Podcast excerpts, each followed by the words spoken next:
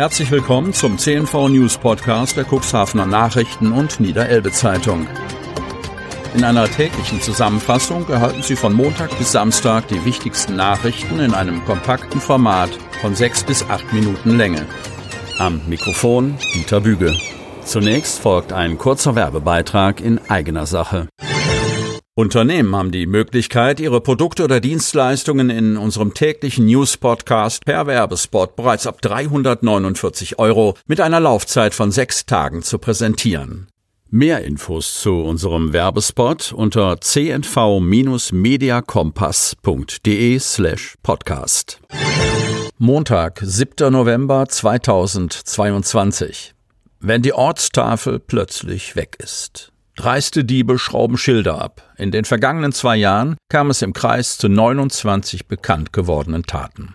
Von Jens Christian Mangels. Kreis Cuxhaven. Nicht nur beliebte Ortsschilder wie Wacken oder solche mit kuriosen Namen werden häufig Opfer von Dieben. Auch im Kreis Cuxhaven verschwinden die Tafeln an Ortseingängen immer wieder. Doch was wird aus den abmontierten Schildern?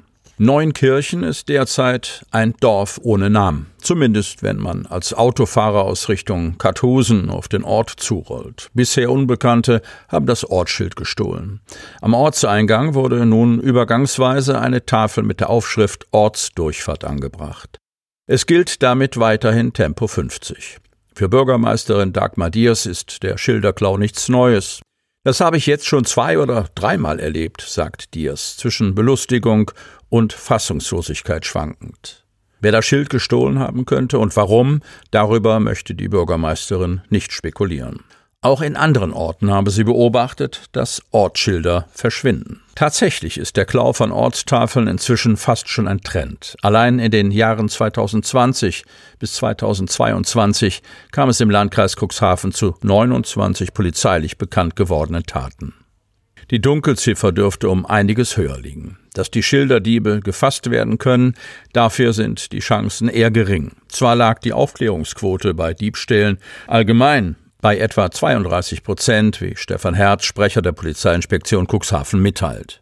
Bislang konnte es aber nicht gelingen, einen Diebstahl von Ortsschildern beweissicher aufzuklären, so Herz. Die Gründe dafür seien vielfältig. Ganz sicher spielt es dabei eine Rolle, dass diese Delikte oft sehr zeitverzögert festgestellt und angezeigt werden und üblicherweise am Tatort kaum oder gar keine Spuren vorhanden sind, erklärt Herz. Überwachung, Gefahrenabwehr und Unfallmanagement. Im Cuxhavener Hafen wird seit 15 Jahren die Gewährleistung der Maritimsicherheit auf See sichergestellt. Von Tim Fischer. Cuxhaven. Das Maritime Sicherheitszentrum, kurz MSZ in Cuxhaven, feiert in diesem Jahr gleich zwei Jubiläen. 15 Jahre ist es her, dass der Betrieb im gemeinsamen Lagezentrum See, dem Herzstück des MSZ, startete.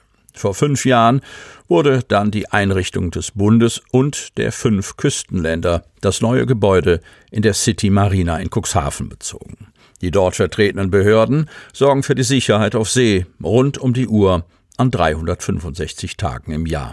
Ein Gebäude, das eine Einrichtung wie das Maritime Sicherheitszentrum beherbergt, unterliegt einer Vielzahl an Anforderungen. Um diese zu erfüllen, begann 2012 der Bau eines neuen Gebäudekomplexes auf dem Gelände des Wasserstraßen- und Schifffahrtsamtes in Cuxhaven. Fünf Jahre nach Baubeginn nahmen 2017 alle zum MSZ gehörenden Partnerbehörden den Betrieb im neuen, hochmodernen Gebäude auf. Zur feierlichen Eröffnung waren zahlreiche hochrangige Gäste eingeladen, darunter auch der damalige Bundesverkehrsminister Alexander Dobrindt, CSU. Er übergab symbolisch den Schlüssel für das 23,5 Millionen Euro teure Gebäude.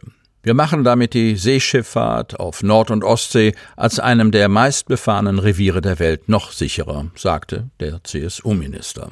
Im gemeinsamen Lagezentrum GLZC in Cuxhaven arbeiten mehrere Behörden im 24-Stunden-Dienst eng zusammen.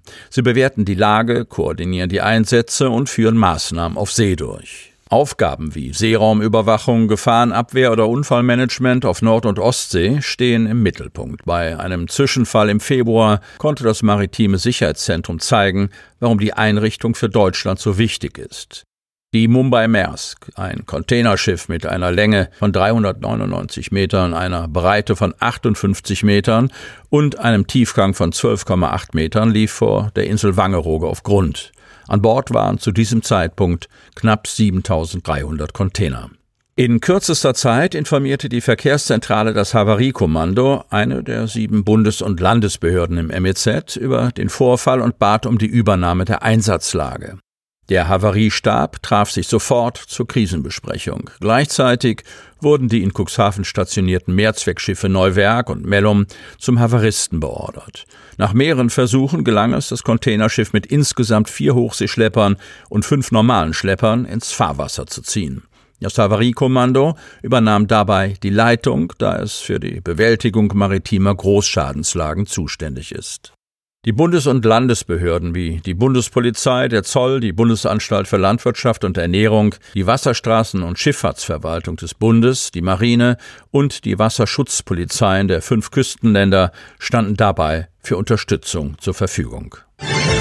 Kunsthandwerk und Design Bereits zum 20. Mal lockte die Ausstellung im Schloss Ritzebüttel mit einem vielseitigen Angebot. Von Tim Fischer. Das Schöne an der Ausstellung ist das Persönliche. Jedes Jahr trifft man bekannte Gesichter, erzählt Melanie Eizen-Fischer, Vorsitzende des Schlossvereins. Insgesamt präsentierten am Sonnabend und Sonntag 25 Ausstellerinnen und Aussteller ihr Kunsthandwerk auf drei Etagen. Bereits vor der Eröffnung um 12 Uhr warteten die ersten Besucher vor dem 600 Jahre alten Bauwerk.